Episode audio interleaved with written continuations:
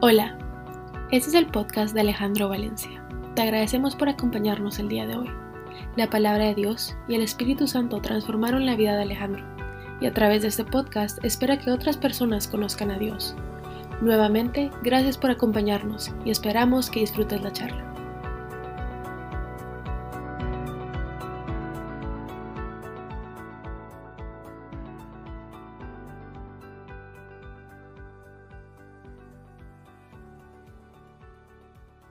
Nuevamente es un gusto saludarlos a todos ustedes eh, hoy en la noche y, agradecerles que, nos acompañen eh, durante nuestra travesía aquí por, por Houston. Es increíble, pero ya se acabó el año. Y esto me hace recordar una frase de una señora que se llamaba Helen Keller. Lo único peor a estar ciegos es ver y no tener visión. Y es que estamos a menos de, un mes y medio de que se acabe. Y parecía ayer, el enero del 2021, que ni siquiera sabíamos cómo íbamos a enfrentar el año nuevo con la pandemia y la infinidad de retos que muchos de nosotros teníamos enfrente. Yo por muchos años esperaba feliz el 31 de diciembre, no solo por los voladores que se echaban en Colombia o cohetillos ahí en Guatemala, sino porque pensaba que llegando el 31 de diciembre, todo lo que yo había vivido, eh, hablo de las experiencias no tan buenas y las experiencias malas, iban a ser parte del pasado. Y que el 31 de diciembre esas experiencias se acababan. Todo lo que había sido malas experiencias, chao, no las tenía que vivir más el primero de enero y que las circunstancias iban a, cambiar, que muchas de esas relaciones que yo había roto, por mi actuar o por mi obrar se recuperarían, que las condiciones económicas y que el trabajo pues eh, iba a mejorar, que la vacuna llegaría y que no habría más COVID, que la enfermedad se iría. Y ansioso llegaba ese 31 de enero con todas esas metas escritas. Claro, es que el papel aguanta todo lo que uno le ponga a eso. ¿Sí? Y le metía una de metas increíbles en donde todo se veía formidable. Y en mi mente decía, lo voy a lograr. Y por años hice eso. Pero claro, se me olvidaba un principio básico, el del cultivo y la siembra. Y olvidaba que muchas de las consecuencias que estaba enfrentando ese 31 de diciembre se debían a decisiones y acciones que yo había tomado en el pasado y que me tenían eh, hoy sufriendo muchas de esas consecuencias que quería olvidar. Yo no sé quién ha tenido la experiencia de tener un vecino. Es mejor tener un vecino que hacerlo uno, que le dé por cultivar en un huerto. Eso es maravilloso. Yo nunca lo había tenido a un vecino con huerto, solo hasta que llegué aquí a Houston.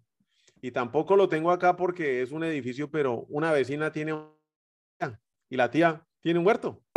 Y tuvimos la gran fortuna de que compartió con nosotros todo lo que cultivaba. Y nos trajo una bolsa llena, rebosante de todo lo que cultivaba. Y trajo productos que teníamos para más de una semana de comer todos los días de eso. Muy extraño hubiera parecido irle a preguntar a la tía Clara. ¿Sí? ¿Por qué no nos había traído piñas? Cuando nos estaba dando hierbabuena y cilantro. Y la tía Clara no solamente nos hubiera dicho que éramos un par de desagradecidos, sino adicionalmente nos hubiera tratado de tontos, con toda la razón, porque la respuesta es sencilla. Mijo, es que yo no siembro piñas. ¿Cómo le voy a dar piñas? Yo no puedo cultivar algo que no siembro. Pero nosotros tampoco. Y ahí estamos nosotros preguntándonos muchas veces en nuestro diario de vivir, ¿por qué no tengo esto? ¿Por qué mi economía no funciona? ¿Por qué me separé? Porque estoy lleno de deudas. ¿Cómo salgo el trago? Y no solamente es el 31 de diciembre, sino constantemente en nuestras vidas tenemos esas preguntas. Y son muchas las razones, pueden ser varias diferentes razones por las cuales nosotros mm, sembramos de forma diferente o sembramos de forma equivocada, pero hoy me quisiera enfocar en una y exclusiva razón. Y se llama la visión. Y el título que le puse al mensaje es de qué visión me viene hablando, de qué visión me va a hablar. Y la visión es esa capacidad de ver más allá del tiempo y del espacio y por encima de los demás y llegar a visualizar con nuestra imaginación el resultado final de lo que esperamos alcanzar. Y en mi caso personal, por muy largo plazo que yo le metiera a esa visión, siempre me quedaba corto. La visión siempre era corta. Y es que en el pasado mi visión siempre estuvo puesta en los logros que yo podía obtener mientras estuviera vivo en esta tierra. Logros económicos, logros personales, logros deportivos, logros profesionales, mientras estuviera vivo. En mi cabeza nunca estuvo, y eso sí no fue sino hasta hace muy poco, y ahorita recordando con Juan, con Juan Carlos, cuando fue que empecé a caminar con Dios, hace tres años, ¿sí? En mi mente nunca estuvo, ¿qué iba a pasar conmigo después de que yo me muriera? ¿Cuál era mi visión para ese momento? Mi visión para la eternidad. Y no lo tenía claro. Muchas personas, a pesar de poseer una excelente vista, son ciegas en sus propias percepciones. Y efectivamente, eso era lo que a mí me pasó o me pasaba. Darme cuenta de la visión que por muchos años había definido mi vida, que estaba equivocada, fue como me pasó ahorita el viernes que me operaron del hombro. Me metieron anestesia general, me metieron al quirófano. Después de la pequeña cirugía que me realizaron en el hombro, Abro los ojos, no tengo ni idea dónde estoy, no les entiendo ni mu. Todas hablando en inglés, yo no entendía absolutamente nada. ¿Cómo llegué a llevar acá? ¿Quién me tapó? ¿Qué frío está haciendo? ¿Qué hora es?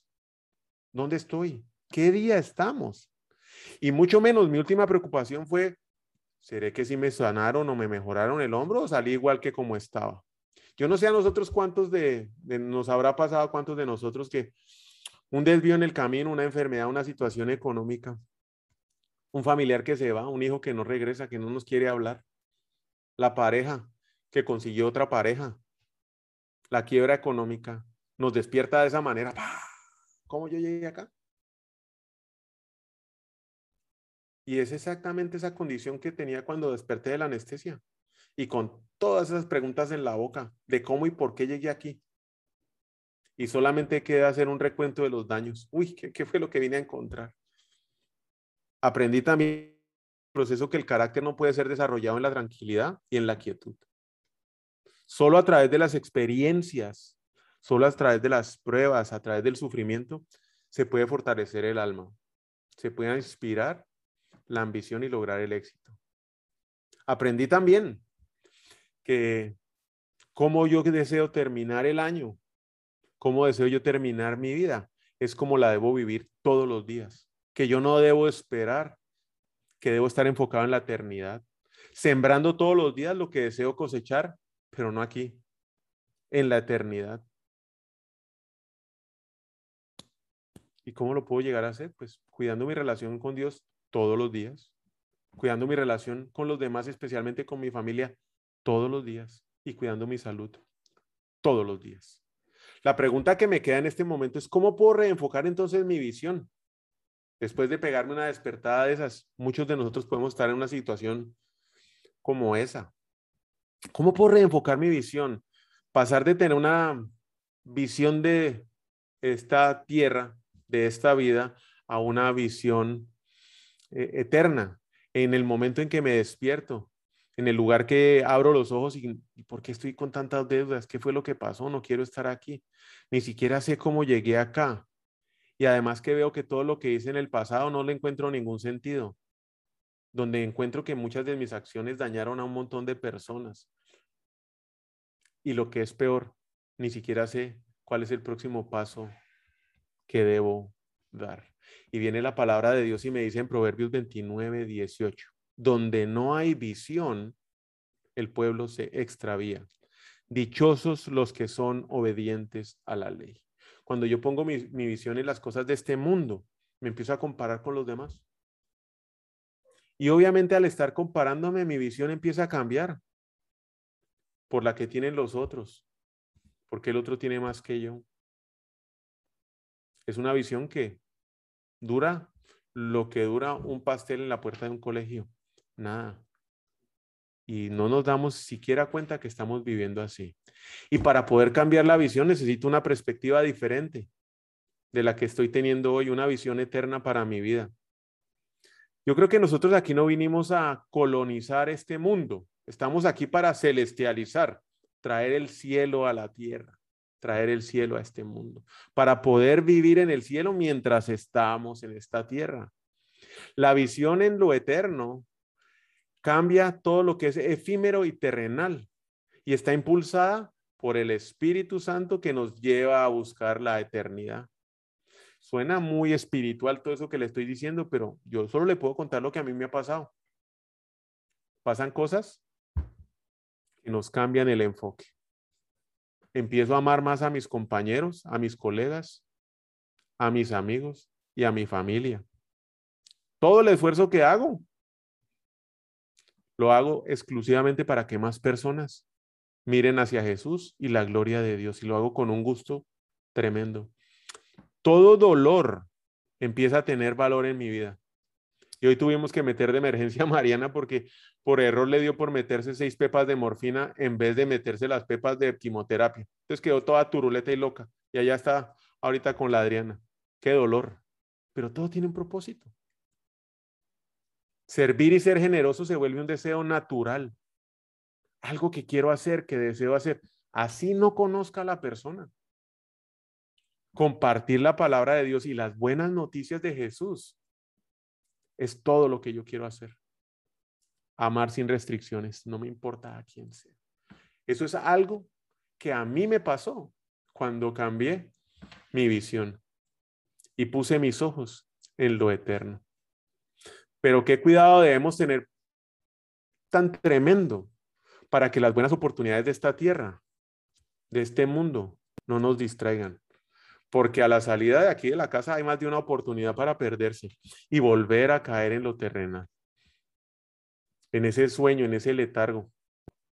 Andar anestesiados por la vida sin darnos cuenta por dónde andamos y por dónde caminamos para terminar otra vez estrellándonos con algo y abrir los ojos y decir, ¿por qué llegué acá? Y vamos a ir a, una historia que está en el libro de Habacuc. Fue un profeta que escribió eh, sobre sus preocupaciones. Habacuc 2.1. Subiré a mi torre de vigilancia y montaré guardia, y allí esperaré a ver qué dice el Señor y cómo responde a mi queja. Y aquí viene, son solo tres pasos para tener perspectiva, para encontrar la visión y para esperar. Y este es el primer paso. Y esto no es alguien que me ha contado, lo he ido haciendo en mi vida y lo he aplicado. ¿Qué hacemos al, al despertar y cuando estamos en una situación que no queremos darnos cuenta y que ni siquiera sabemos cómo llegamos ahí y que no es el lugar donde queremos estar? Bueno, lo primero que hacemos es buscar una nueva perspectiva. Y como dice Habacuc 2.1, subiré a mi torre de vigilancia.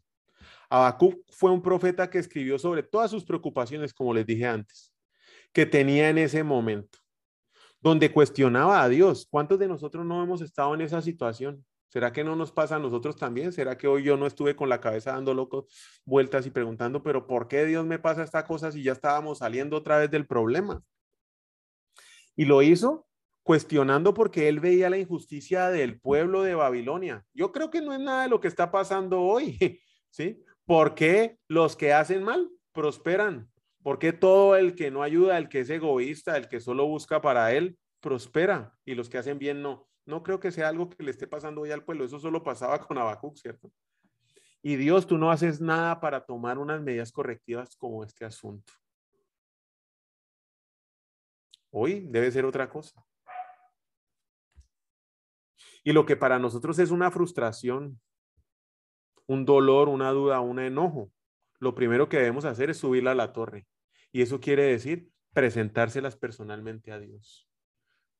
Esa desesperación, esa frustración, esa duda, ese enojo, antes de irse a llevar a otra persona en función de queja, y esa persona no va a poder hacer nada, se la presento de rodillas a Dios. Yo no sé quién de nosotros se ha montado en un avión, pero creo que es más de uno. y se ha sentado en la ventana y le ha tocado ver más de una vez todo lo que está pasando alrededor y con ilusión sale a ver si puede ver la casa de uno. Y empieza a despegar ese avión. Hasta que finalmente uno desiste de ver la casa porque no la ve, pero se queda ensimismado viendo ese horizonte. Y si pone atención cuidadosamente a lo que a usted le pasa mientras está sentado por esa ventana mirando, usted está perplejo, porque usted está viendo una belleza de amanecer o una belleza de atardecer o unas nubes locas con un tremendo aguacero. Y si no es así, también se puede enfocar en las preciosas casas que puede llegar a ver hasta con piscina. Unas cosas locas, unas fincas y unos terrenos extensos. Ah, pero también va a haber la, la desgracia ajena. Va a haber las casas o las chozas de lámina. Va a haber las calles angostas. Va a haber el terreno de tierra. Le cambia la perspectiva. Va a haber la presencia de Dios a través de esa ventana. Y eso pasa cuando nosotros llevamos nuestros problemas y los ponemos en la perspectiva de Dios y los subimos a la torre. Cambia nuestra perspectiva. Habacuc significa luchador. Y eso es lo que somos cada uno de nosotros como hijos de Dios en este mundo. Y además es que la lucha no es nuestra, no es en nuestras propias fuerzas. Tarde entendemos eso. La lucha es de Dios. ¿Y cómo podemos hacer esa lucha cuando queremos cambiar nuestra perspectiva y llevar nuestras preocupaciones a Dios para que nos cambie nuestra visión? Pues lo primero es en oración. Debe ser siempre nuestro primer recurso, no el último. Hoy tocó aplicarlo y ahí activamos a, varios a orar. Apenas íbamos para el hospital de carreras en ese carro, oremos. Lo primero que se debe hacer. Lo segundo que debemos usar es nuestra mente, porque vamos a terminar siendo lo que pensamos. Filipenses 4:8, un verso para que lo escriban. Por último, hermanos míos, piensen en todo lo que es verdadero, en todo lo que es digno de respeto, en todo lo que es recto, en todo lo que es puro, en todo lo que es agradable, en todo lo que tiene buena fama. Piensen en toda clase de virtudes, en todo lo que merece alabanza. Somos y terminamos siendo lo que pensamos. ahí están unas instrucciones claras. Tercero, alabanza. Y alabar es confesar, tanto privado como público, lo que creemos. Y es declararlo con nuestra boca. Es declarar a dónde vamos. Yo declaro que Dios es bueno, que siempre es bueno Dios, sin importar las circunstancias en las que me pueda encontrar hoy. Y el cuarto grupo para la lucha es de quién me rodeo, qué gente me rodea. Debe ser gente que como yo sigue a Dios. Porque yo también tengo amigos para rumba y tengo amigos para negocios chuecos y tengo amigos para todo.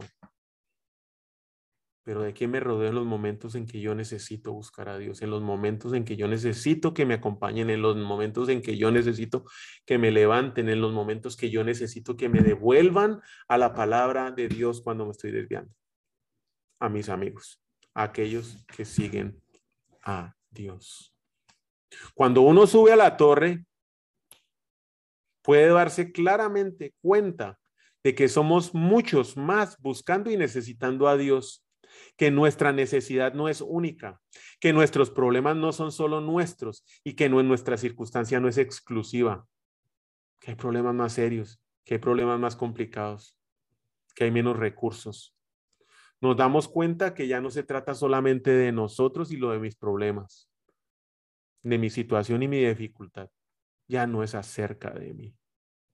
Es acerca de Dios y la visión de Dios y el propósito de Dios para sus hijos. Y en ese momento la perspectiva cambia. Suba a la torre. Mire los demás. Sírvalos. Ore alabe y busque personas para que los acompañen. Y en su mente siempre tenga buenos pensamientos. La perspectiva cambia.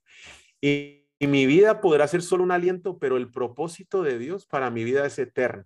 Y ahí es cuando se hace ese switch. El segundo punto, ya subimos a la torre. Es, escriba la visión. Sí, ese propósito que Dios le dio. Y seguimos en Habacuc, ahora Habacuc 2.2. Entonces, Habacuc estando en la torre poniendo el reclamo, Dios le dijo, el Señor me dijo, escribe mi respuesta con claridad en tablas para que un corredor pueda llevar a todos el mensaje sin error. Y en otras versiones dice, para que el que pase corriendo la pueda leer igual. Escríbalo en tablas. Y es que si pasa algo diferente cuando uno escribe una visión, cuando uno escribe un propósito, cuando uno escribe una meta, cuando uno escribe las metas del 31 de diciembre, si pasa algo. Es claro, se ve diferente y es diferente hablar de la meta es diferente a estar pensando en la meta, es diferente a estar orando en la meta. No es lo mismo cuando uno la escribe, uno reflexiona cuando escribe, uno se compromete con lo que escribe. Y debe estar escrita para que todos la vean. Es esa promesa que Dios le dio a usted.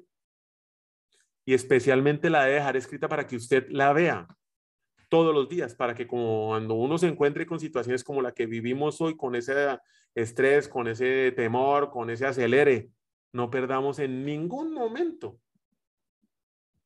la visión que Dios nos dio para nuestra vida. Gálatas 6:11 dice, miren ustedes, y esto lo escribe Pablo, miren ustedes con, qué con, con qué letras tan grandes les estoy escribiendo ahora con mi propia mano. Y es así, ahora con mi propia mano, como debo escribir mi visión. Y la debo tener enfrente y la debo recordar todos los días. No sé cuántas mamás solteras habrán acá, pero con seguridad tienen las fotos de sus hijos ahí pegadas en el carro, en su billetera. Y muchas de ellas pueden estar saliendo del primer trabajo al segundo trabajo. Y solo miran la foto. Y ahí se acaba la quejadera. Porque dicen, lo que yo estoy viviendo no lo van a vivir mis hijos o mis hijas. Y se van a trabajar. Las admiro y las respeto, porque son muchas las que hacen esa tarea. Y esa es una visión puesta en la billetera, en la cartera, en el celular o entre el carro. Así debe ser las metas que nosotros debemos fijar para nuestra vida, para nuestro propósito, para nuestra vida eterna. La visión es algo con lo que nosotros vamos a correr. Es algo en lo que nos vamos a esforzar por lograr. No es algo que me acuesto hoy y ya mañana está. Eso no, eso no es una visión. Eso es un suertazo. Es una carrera de larga distancia y es un paso que damos a la vez visualizando a dónde vamos a llegar, viendo lo que está escrito. Y aunque venga el dolor, aunque venga la dificultad, aunque tenga que hacer tres trabajos, trasnocharme, aguantarme al jefe, dejar de comer por llevar la comida a la mesa, no me voy a mover porque tengo un propósito y una razón para sufrirlo. Y ese propósito es lograr esa visión y ese propósito que Dios me dio para mi vida y que lo tengo escrito. Y no importa que venga, voy a saber qué hacer cada uno de los días de mi vida para mi visión en la eternidad. Debe ser completamente transparente y visible para mí y para todos los que viven conmigo. Y el tercer paso, igual volvemos a Bakú. Y este paso es más fácil decirlo que hacerlo. Y es esperar esperar. Nuestra confianza está puesta en Dios y nosotros esperando y Dios trabajando. Salmo 37, 7. Quédate quieto en la presencia del Señor y espera con paciencia a que Él actúe. No te inquietes por la gente mala que prospera, ni te preocupes por sus perversas maquinaciones. Espero expectante, espero gestionando, espero asiento. No me quedo sentado rascándome la panza a ver qué va a pasar, viendo Netflix. Y volviendo a la historia de Habacuc, vemos cómo aún sin entender las razones por las cuales Dios no hacía nada ni intervenía con la gente de Babilonia, como hoy nos puede pasar en este mundo, Habacuc no dudó un segundo en poner toda su total confianza en manos de Dios, esperando que Dios obrara. Y vamos a terminar con este versículo, Habacuc 3, 17, 19. Entonces me llenaré de alegría a causa del Señor mi Salvador. Lo alabaré, aunque no florezcan las higueras, ni den frutos los viñedos y los olivares, aunque los campos no den su cosecha, aunque se acaben los rebaños de ovejas, no haya reces en los establos, porque el Señor me da fuerzas, da a mis piernas la ligereza del siervo y me lleva a las alturas donde está, estaré a salvo. Lo alabaré aunque Mariana ahorita esté en ICU. Lo alabaré siempre, porque esa es la visión que tengo para mi eternidad.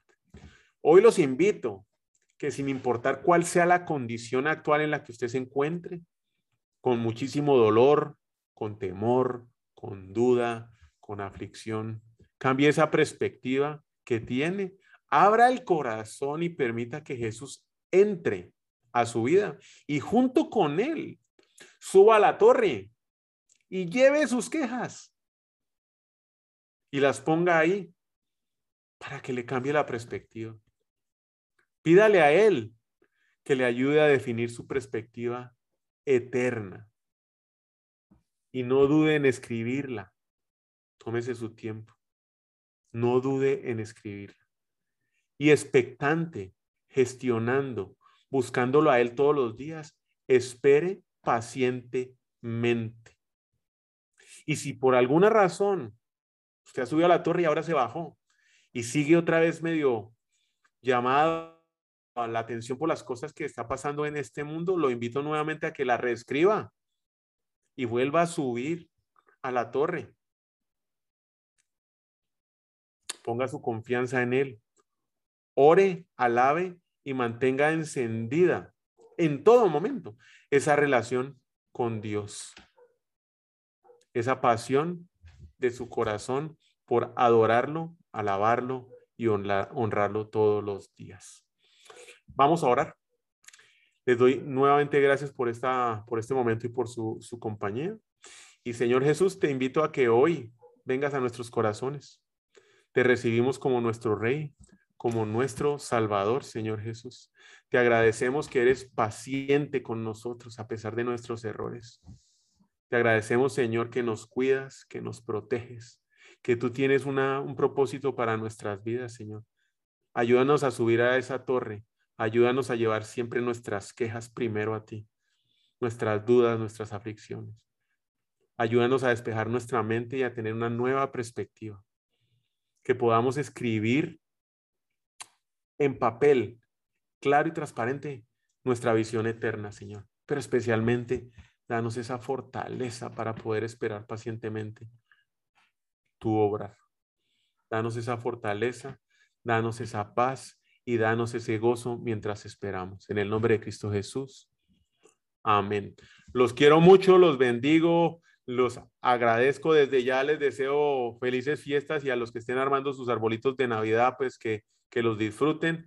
Eh, y que tengan una excelente noche y un día ya por allá en Manila, Carolina. Los queremos mucho, que estén muy bien. Buenas noches. Un abrazo para Marianita y Adrianita. Un abrazo para Marianita y Adrianita. Gracias. Dios los bendiga. Gracias a todos. Un abrazo.